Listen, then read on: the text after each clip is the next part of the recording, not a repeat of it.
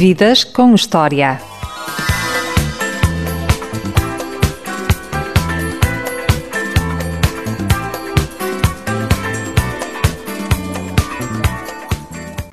O meu convidado é só um dos melhores médicos portugueses. Tradição que corre no sangue da família, a paz da escrita. Já viveu e trabalhou durante vários anos nos Estados Unidos da América. Tem uma história de vida repleta de momentos marcantes. Tenho a certeza que são de seu agrado. Boa tarde, Dr. Nuno Lobantunes. Boa tarde, é um prazer estar aqui. Muito obrigado pelo convite. Em criança esteve gravemente doente. Foi esse um dos momentos que influenciou a ida para a medicina? É, é difícil dizer, eu tenho a impressão de que é, um, um, psicanalista provavelmente diria que esse, esse, essa experiência terá tido influência. É, eu penso que sim. É, a razão porque nós escolhemos uma determinada carreira ou enverdamos por um determinado caminho é sempre multifatorial, são sempre vários, vários os motivos, várias as influências, várias as circunstâncias. E penso que essa terá sido muito provavelmente uma delas até porque não só fui para a medicina, como fui para a pediatria, ou seja, tratar de crianças eh, doentes. De forma que não, não me repugna pensar que esse acontecimento teve, foi relevante. Como foi a infância do doutor, no bairro de Benfica? Bom, isso é, é uma é uma pergunta de, um bocado vasta. eu teria dificuldade, ou tenho alguma dificuldade em saber por onde lhe pegar. Posso dizer, no entanto, que acabei de publicar um livro há cerca de uma semana chamado Vida em Mim, em que boa parte eh, do livro retrata memórias e imagens da infância e do meu, do meu crescimento. E, tal como eu o vejo agora, à distância e com eh, a emoção de um adulto. Seja como for, a minha família era uma família da eh, média alta burguesia, eh, que, que acontecia que vivia numa zona de Lisboa que era ainda praticamente rural. Eh, o Benfica, onde eu cresci. Não tem nada a ver com o Benfica de, hoje em dia. De todo. Portanto, hoje há uma série de prédios, é uma, uma urbe, não é? é a Lisboa daquele dia, parecia, ou antes Benfica daquele tempo, parecia com a Vila Franca de Xira de há, de há 30 anos atrás. Quer dizer, havia quintas, muito rural, muito campestres. Sim, havia, era uma, havia montes, havia bastantes casas, digamos, casas ricas, se quiser, e simultaneamente muito, muito descampado. Eu lembro-me de, portanto, podia-se brincar na rua com toda a facilidade, os carros passavam um de vez em quando, não é? ainda havia rebanhos a atravessarem as, as ruas, está a ver? e, portanto, de alguma forma, era quase como eh, a minha família era quase como se fosse de uma pequena aristocracia, digamos, rural, portanto, era mais ou menos esse, eh, mais ou menos esse eh, o ambiente. Embora, de facto, os meus pais sempre tiveram um enorme cuidado em que a nossa aprendizagem, a nosso, o nosso crescimento se fizesse de uma forma não protegida, ou seja, Portanto, nós, nós, nenhum de nós, nenhum dos irmãos foi para colégios particulares, por exemplo. Uh, e a minha mãe insistia em que tivéssemos sempre em escolas públicas, desde a escola primária até ao final do liceu. E, portanto, havia, digamos, uma, um aprendizado que provinha do contacto de, com toda a espécie de gente, todos os meios uh, sociais, económicos, um, eh, e, portanto, sob esse ponto de vista era muito enriquecedor, porque acho que fez com que todos nós aprendêssemos a julgar as pessoas por aquilo que elas valem mais do que por aquilo que elas vestem. Doutores, têm irmãos médicos. Influenciou também o facto de ter irmãos, para além do pai, que já era um conceituado médico na altura? Hum, eu, eu, não sei, eu acho que seguramente. Uh, sabe que eu, é difícil dizer, eu não. Porque eu tenho a impressão que já há cerca de, sei lá, dos 9, 10 anos já sabia muito bem o que queria e, um, e sabia que queria ir para a medicina. E, portanto, acho que bem mais do que. E, portanto, os meus irmãos estariam, se calhar, ainda a acabar o liceu ou, ou, ou no primeiro ano da faculdade. E, portanto, a influência deles não foi determinante. Uh, a do meu pai, penso que sim, que foi, foi, foi, foi muito importante. Uh, agora, uh, o meu irmão João, por exemplo, que é neurocirurgião, foi muito importante na minha carreira, na minha carreira médica. Foi importante porque era uma voz que eu sempre ouvi e que sempre respeitei imenso. Um, foi determinante na minha ida para os Estados Unidos e, portanto, não, eu diria que não foram tão importantes em termos de, de, de, de escolher medicina, mas, uh, sobretudo, o meu irmão João foi uh, fundamental na minha formação médica. Na introdução do livro Sinto Muito, diz que queria ser santo. Qual foi o milagre mais importante que fez? Uau! Um, bom, querer ser santo não significa que se lá, se lá chegue. É, é, em primeiro lugar, e eu seguramente não cheguei lá. E se depois se fiz algum milagre, duvido. Acho que não fiz milagre nenhum. É, seja como for, eu, quando eu digo que gostaria de ser santo, era gostaria de cometer o, o menos número, o menor número de erros possível, por um lado, um, e depois ter o respeito pelo próximo que um, só os santos conseguem de alguma maneira.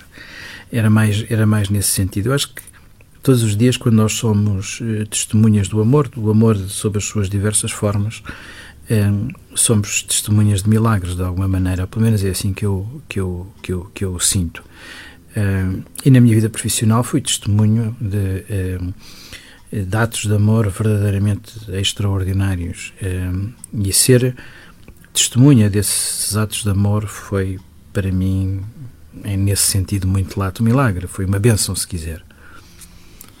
A família foi muito importante, certamente. A figura do pai também era médico neurologista e a ligação com Egas Muniz foi uma das referências. Bom, o Egas Muniz é um bocadinho mais velho que eu um, e, portanto, um, agora é, em si, eu não cheguei a conhecer. Era, o meu pai conheceu e trabalhou com ele. Quem trabalhou ainda mais diretamente foi um dos meus tios, que também era professor de, de era neurocirurgião, Pedro de Almeida Lima, que foi o neurocirurgião que trabalhou diretamente com o Egas Muniz. O Egas Muniz não podia operar, era neurologista e todas as suas descobertas envolviam atos cirúrgicos. Uh, eh, de alguma maneira, atos invasivos. E como ele não os podia fazer, quem os fazia era o meu tio. Eh, e, e, do ponto de vista da, depois da análise da patologia, era o meu pai que o fazia. Portanto, havia uma, uma ligação estreita de vários membros da família ao professor Egas Muniz. De alguma maneira, a maneira que eu posso dizer que ele me influenciou foi porque a, presença do Egas Muniz, não tanto em pessoa, mas, mas as histórias, a sua figura, etc., estavam muito presentes em minha casa. E, sobretudo, achei era eh, duas, duas características que me pareciam absolutamente notáveis. Ele começou a fazer investigação já depois dos 40 anos, que é algo absolutamente invulgar, porque ele eh, fazia, era sobretudo, eh, depois de, foi, foi diplomata durante muitos anos e exerceu uma influência muito importante em termos, de, em termos da diplomacia. Mas, portanto, o facto de ele ter começado a fazer investigação muito tarde, para mim, foi, foi é, um estímulo, no sentido de dizer que nunca devemos desistir. Eh, por outro lado, foi eh, altamente inovador do ponto de vista social. A tese, a tese do Egas Muniz chamava-se A Nossa Vida Sexual, o que naquela altura era uma pedrada no charco, sobretudo em Portugal. Portanto, um choque na realidade portuguesa de então. Sim. Um, ehm, e, um, ehm, e, finalmente, por uh, ser um inovador e um inovador que arrisca. Quer dizer, aquilo que ele fez era representava um risco. Um, o, o, pensar as doenças mentais, que a gente podia tratar uma doença mental através, intervindo diretamente no cérebro do ponto de vista cirúrgico, era uma inteira novidade. E, portanto, aqui temos um homem que era uh, uh, ousado, inovador e que uh, levou essas suas qualidades e risco até muito tarde na sua vida. Quando ia visitar o pai ao hospital, o que é que sentia? Sentia que o futuro passava por ali? O futuro passava por ali, uh, seguramente. Eu, uh, quando era, enfim, uh, os sentimentos variaram ao longo, ao longo do tempo. Longo, à medida que nós crescemos, as, as, emoções são distintas e a visão e a percepção que nós temos do que se passa também vai amadurecendo naturalmente.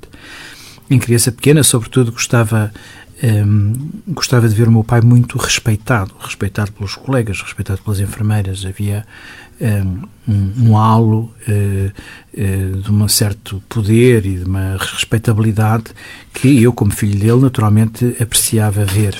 Uh, mais tarde, havia aspectos do ponto de vista técnico que me maravilhavam, porque ele era um ótimo semiologista, quer dizer, colhia muito bem os sinais, os sinais dos doentes, era um apaixonado pela sua subespecialidade, que era a patologia, e era um profundo conhecedor dessa, dessa matéria.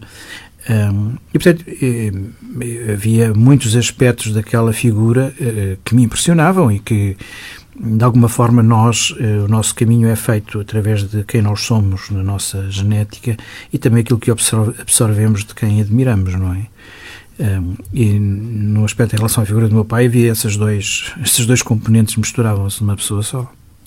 No liceu, era bom aluno. Lembra-se dos tempos do liceu? Lembro Foram esses tempos? Sim, lembro-me bastante bem. Eh, não, não era bom aluno, era mau aluno. Ou antes, era um aluno medíocre. Era daqueles alunos que não chumbavam, iam passando todos os anos, mas absolutamente à tangente. Uh, e não era, não era secante por milagre, quase. no último ano do liceu não chumbei por pouco, e portanto não, não, não me tinha a mim próprio como grande coisa e sobretudo não, também não me tinha como, como, como, como grande aluno. Eu, eu sentia-me no liceu muito perdido. Não percebia muito bem o que é que ali andava a fazer, qual era o objetivo. Eu penso que é algo que eu às vezes vejo, sobretudo em rapazes um, que, tendo alguma qualidade e podendo ser inteligentes, etc., eh, têm uma grande dificuldade em se encontrar e em um, as raparigas, no geral, é mais, amadurecem mais cedo, são mais sólidas e, e, esse problema não se observa tanto. Mas com os rapazes não é tão raro assim. Uh, mas, portanto, não, não foram tempos felizes do ponto de vista académico, nem, nem por isso. Os sucessos foram mínimos e, e portanto, foi uma, uma, uma, passagem algo aflitiva uh, para mim e que não me deixou muito boas memórias, para ser franco. E no que respeita às amizades, foi aí que fez os grandes amigos? Foi aí que começou a construir as grandes amizades? Eu acho que se, não, acho que se podem fazer grandes amizades em, em diversas etapas da vida. Um, houve há, há, amigos que eu transporto do tempo da escola primária, não muitos, uh, mas enfim, um ou dois. Depois do liceu, houve outros que permaneceram firmes. Um, mais na faculdade e ainda uh, agora tenho grandes amigos cuja uh, que conhecia há relativamente pouco tempo, há poucos anos. E portanto um, há um entendimento e o entendimento e a cumplicidade, uh, o mesmo olhar sobre a vida e sobre as coisas pode acontecer em diversas etapas da vida. É, não é necessariamente, não tem necessariamente que ser trazido da, da infância.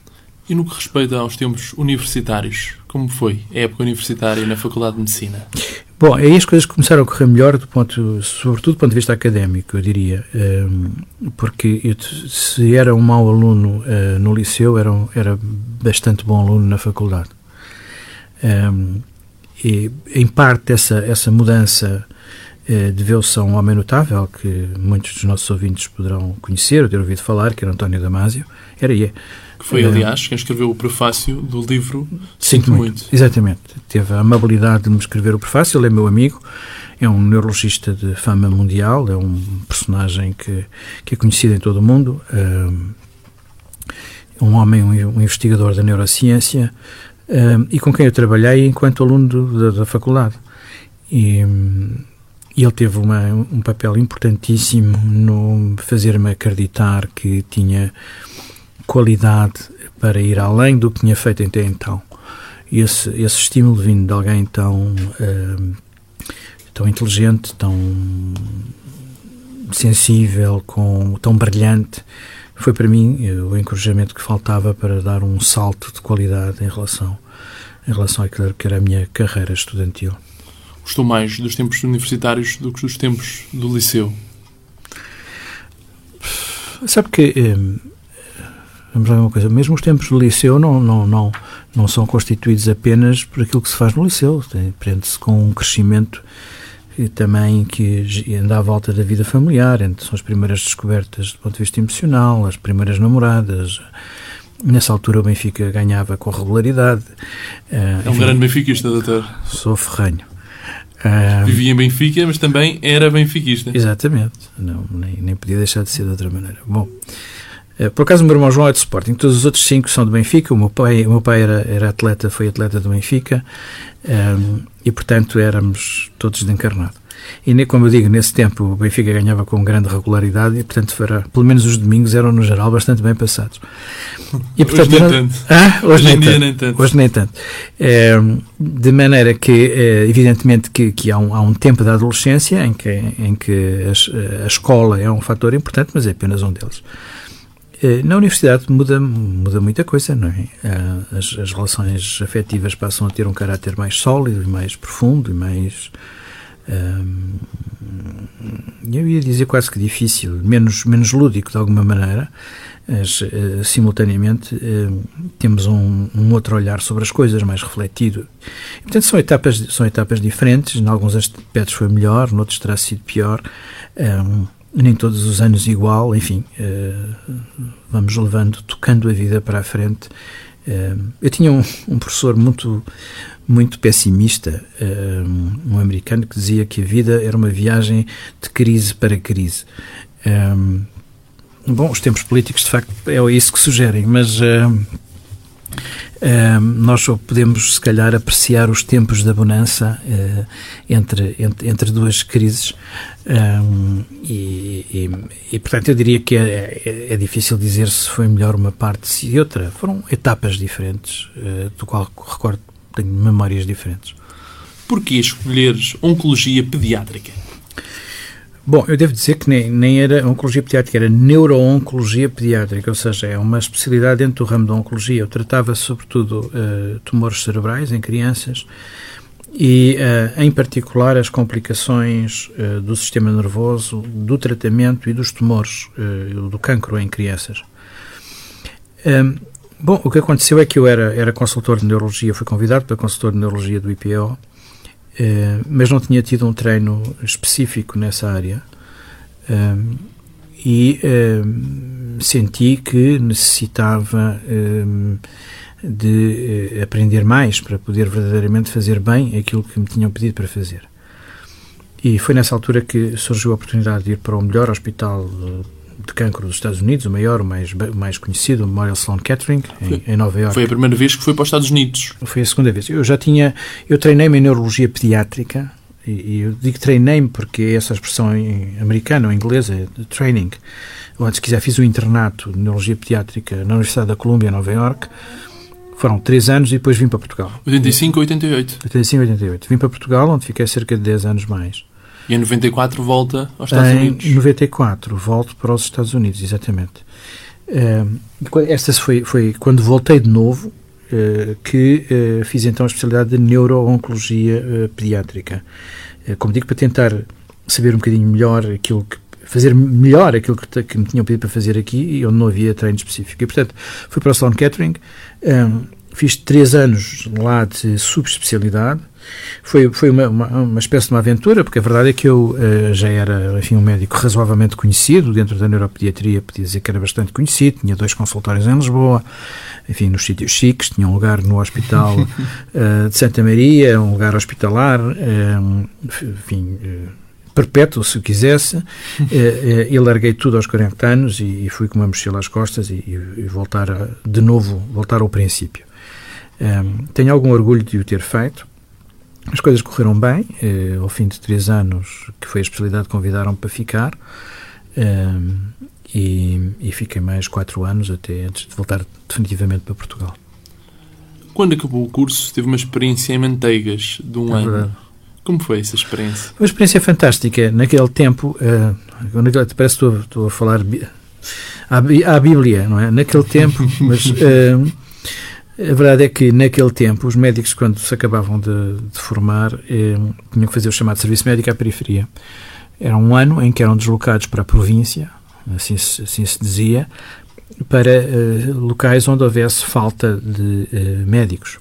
As cobaias eram as pessoas da localidade? Bom, eu não, não diria propriamente, espero, espero que não fossem muito cobaias. A verdade é que eram pessoas que estavam eh, sem, não tinham meios médicos, não tinham apoio nenhum, e, portanto, viam com muito bons olhos a chegada de médicos jovens, uh, claro que inexperientes, obviamente, mas uh, todos com muito dedicados e com grande, e com grande entusiasmo.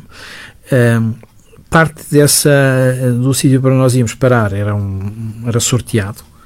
Um, e a mim e a alguns dos meus amigos calhou manteigas, e ainda bem, porque foi uma experiência extraordinária. Uh, um tempo da minha vida que recordo com imensa gratidão uh, a possibilidade de o ter vivido. Um, foi uma experiência, tanto do ponto de vista humano como profissional, uh, inexcedíveis. Um, e, portanto, acho que, embora do ponto de vista técnico tivesse atrasado a minha preparação, Uh, a verdade é que ganhei uh, imenso uh, com essa experiência. Nos tempos livres, era guarda-redes da equipa de bombeiros. Lá em Manteiga. é, eu sempre joguei bem futebol de salão, à baliza, não era bom guarda-redes. também tinha experiência de, de, de, jogar à baliza no, no handball e, portanto, a técnica é, é muito semelhante. e, e, portanto, era. era e, e, sobretudo, as pessoas ficaram extremamente surpreendidas que viesse lá o doutor de Lisboa e se pusesse à baliza e fosse, fosse para o guarda De maneira que fui, fui convidado, efetivamente, fui convidado pela corporação para, para representar e, e sob esse ponto de vista as coisas correram muito bem.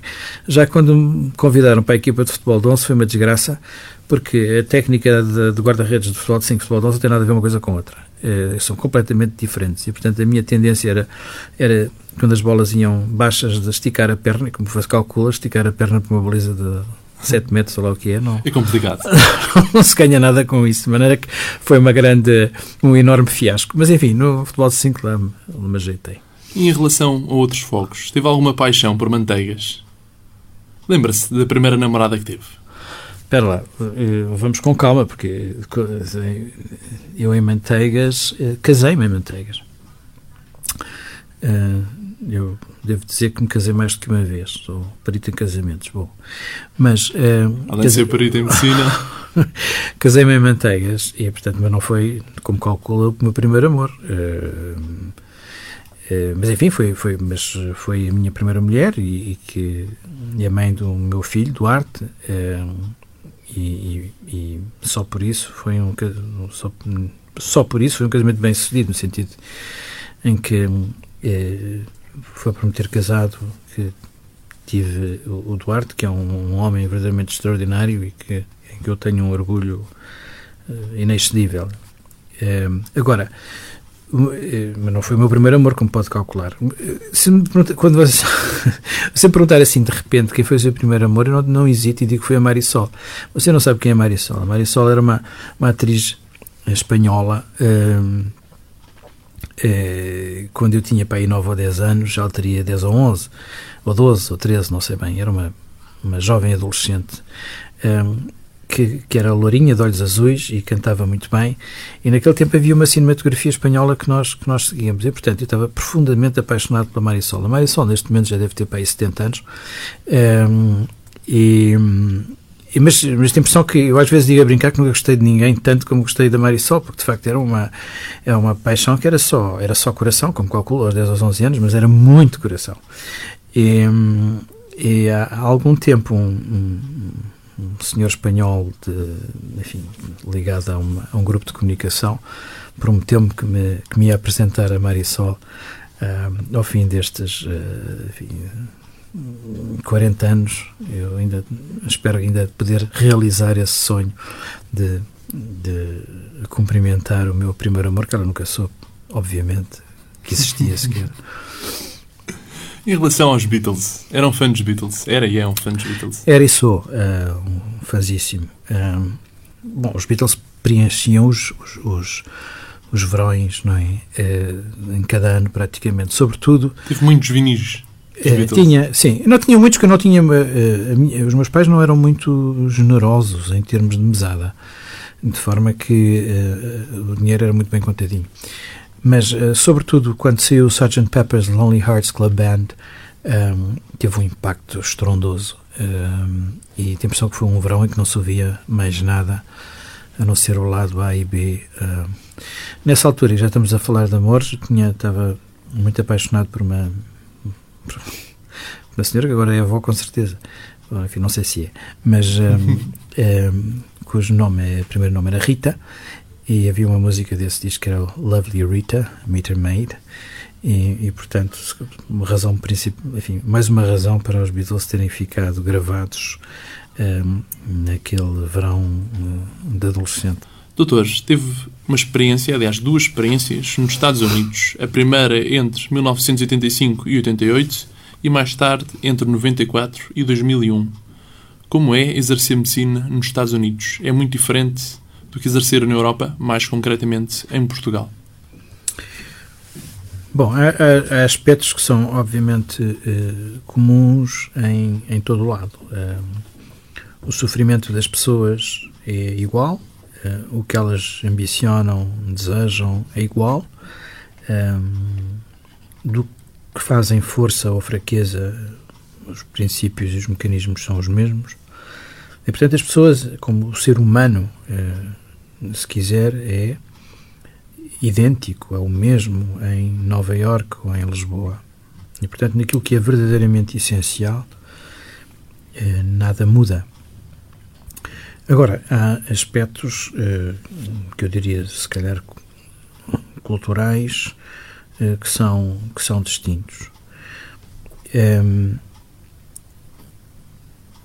por um lado, eu devo dizer que era não só praticar nos Estados Unidos, era praticar num hospital que era o líder uh, numa cidade como Nova York.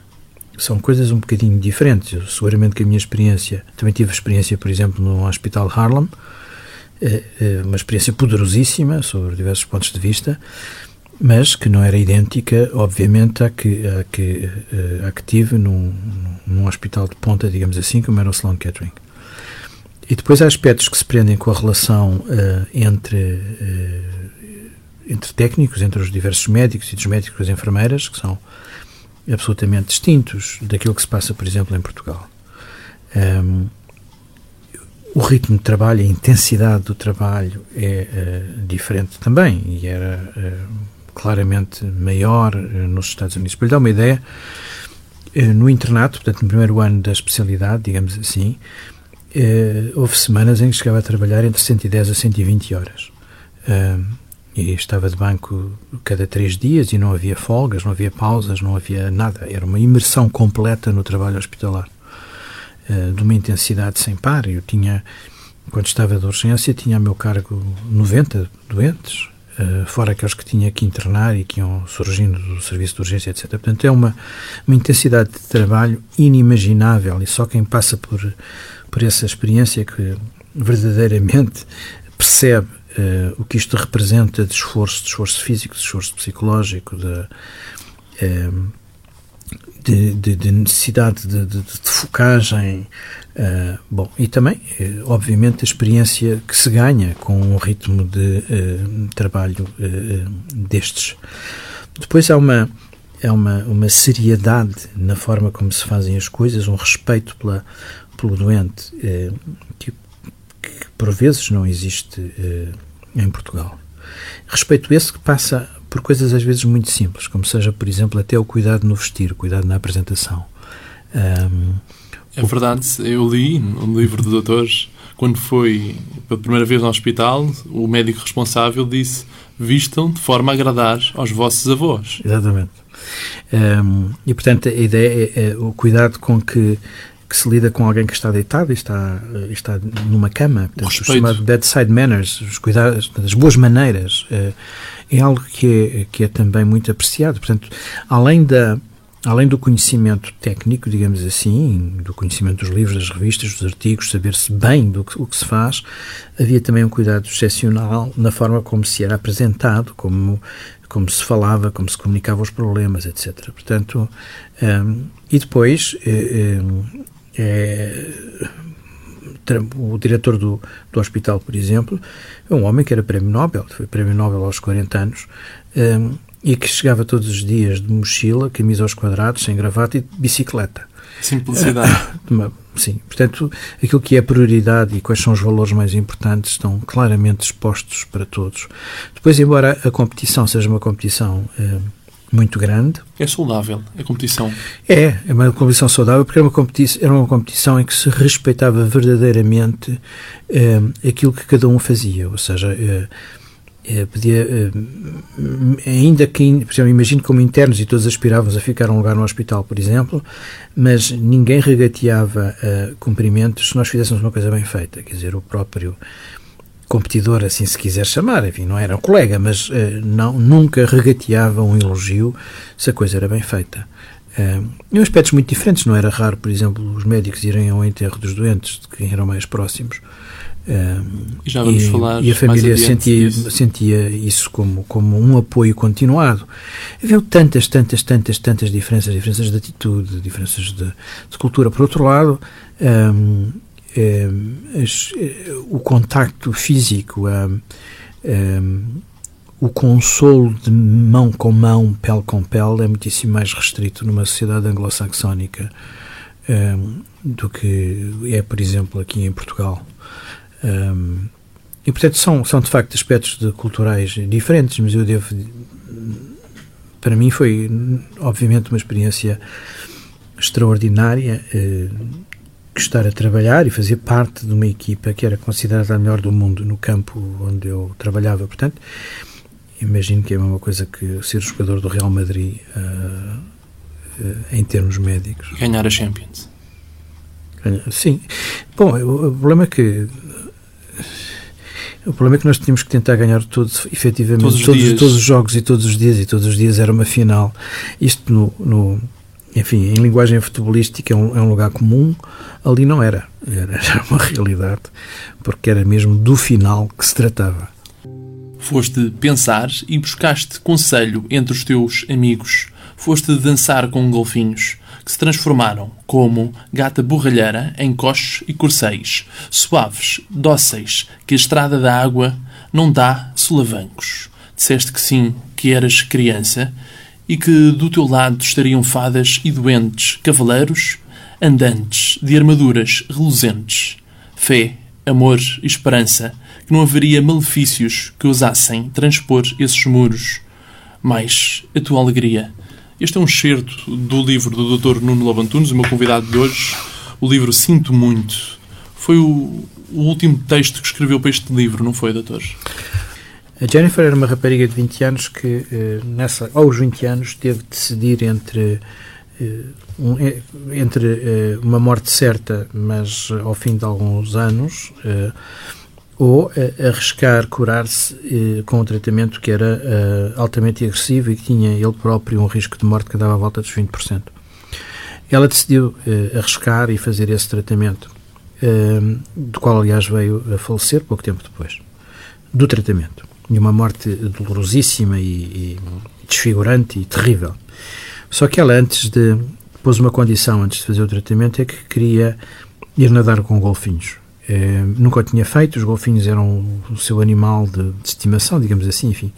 Eh, e, e, e, portanto, antes de, na véspera de, de, fazer o transplante, que era um transplante que se tratava, eh, quis dançar com golfinhos e depois deu-me uma fotografia, antes de iniciar o transplante, de uma felicidade enorme, transbordante, na água com, com, com o golfinho.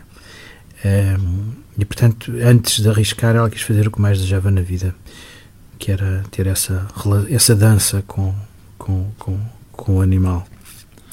Recentemente editou outro livro, que é, tem semanas este livro, que é o Vida em Mim, também da Verso de Capa. E desde já agradeço à doutora Graça da Verso de Capa a disponibilidade e a simpatia que ofereceu estes livros. Qual é o significado da escrita para o doutor? Bom, um, ehm, eu escrevi três livros. O primeiro foi o Sinto Muito, e, e, já só para acabar a história da Jennifer, Jennifer morreu, e depois aquilo que foi, que foi mais extraordinário é que o pai dela, eh, um, ehm, na véspera à noite, antes, uh, pintou vários golfinhos no próprio caixão da filha, que estava depois exposto. E, e, portanto, eu fui à missa, à missa do, e fui ao, ao, ao enterro, e, portanto, de alguma forma, ela uh, morreu rodeada dos bichos que tanto gostava. E o pai, se pode imaginar o que é um pai na, na noite, na véspera de enterrar a filha, ter o, o cuidado de desenhar no próprio caixão, pintar no próprio caixão um, os bichos que ela tanto gostava. Portanto, foi uma, é uma história de facto de uma beleza uh, transcendente. Não é a minha escrita que é bela, é a história que é bela. Bom, mas a forma como se consegue passar os sentimentos e os momentos para o papel também pronto, mas, requer mas, muito talento. Está bem, mas uma coisa é talento, outra coisa é transcendência. Mas, mas pronto, eh, andando. Portanto, eu sinto muito. Eh, é que o que se passou é que que continha dentro de mim era, era repositório, digamos assim, de histórias eh, extraordinárias e que eu senti que não podia morrer sem, sem as dar de testemunha a outros homens, a outras pessoas. Portanto, essa foi a, a necessidade do Sinto Muito. Depois escrevi outro livro chamado Mal Entendidos, que é um livro mais técnico, digamos assim, um livro técnico, eu digo que é um livro técnico com vida lá dentro, um, e que lida sobretudo com miúdos com, para uh, problemas de hiperatividade, dislexia, déficit de atenção, pronto, miúdos com insucesso escolar e, e, é dirigido aos pais e aos professores, mas é um livro mais uh, técnico, diria eu. Vida em mim é, é, é, um livro completamente diferente. É, é um diário de memórias. Ou seja, tudo aquilo que nós somos hoje ou fazemos hoje, eh, de alguma forma reflete aquilo que é uma experiência anterior e às vezes muito, muito antiga. E, portanto, o passado viaja ao nosso lado, no presente. Um, a vida são recordações de momentos. A vida é feita de, é, uf, é feita de muitas coisas. Um, é aquilo que eu quis transmitir ou que, que escrevi um, foi eh, esse, esse, andar ao lado, essa companhia que o passado nos faz no, no presente e que de alguma forma também uh, interfere no futuro. E portanto é um diário de memórias.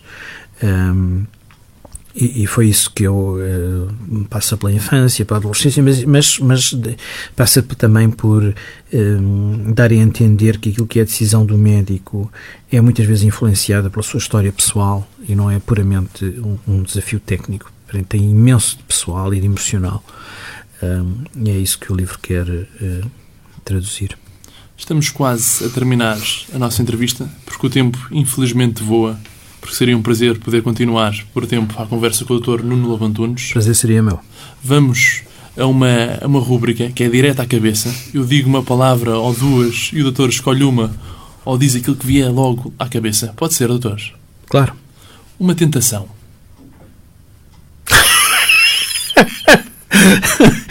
uh, sabe havia alguém que dizia que resistia a tudo menos às tentações? Eu sou um bocadinho assim.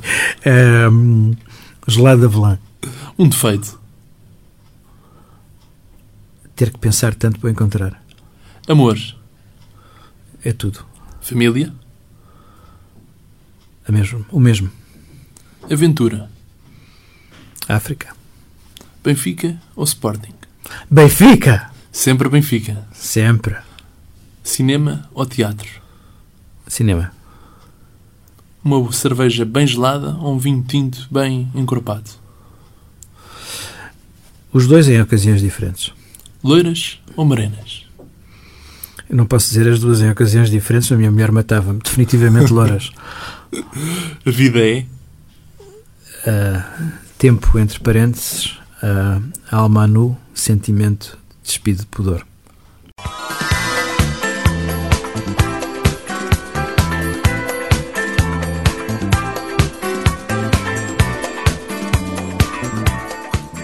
Eu sou o Diogo Marcelino e este foi mais um Vidas com História, a grande entrevista na rádio Ultra FM. Para ouvir em 88.2 ou então na internet sempre que quiseres em ultrafm.pt.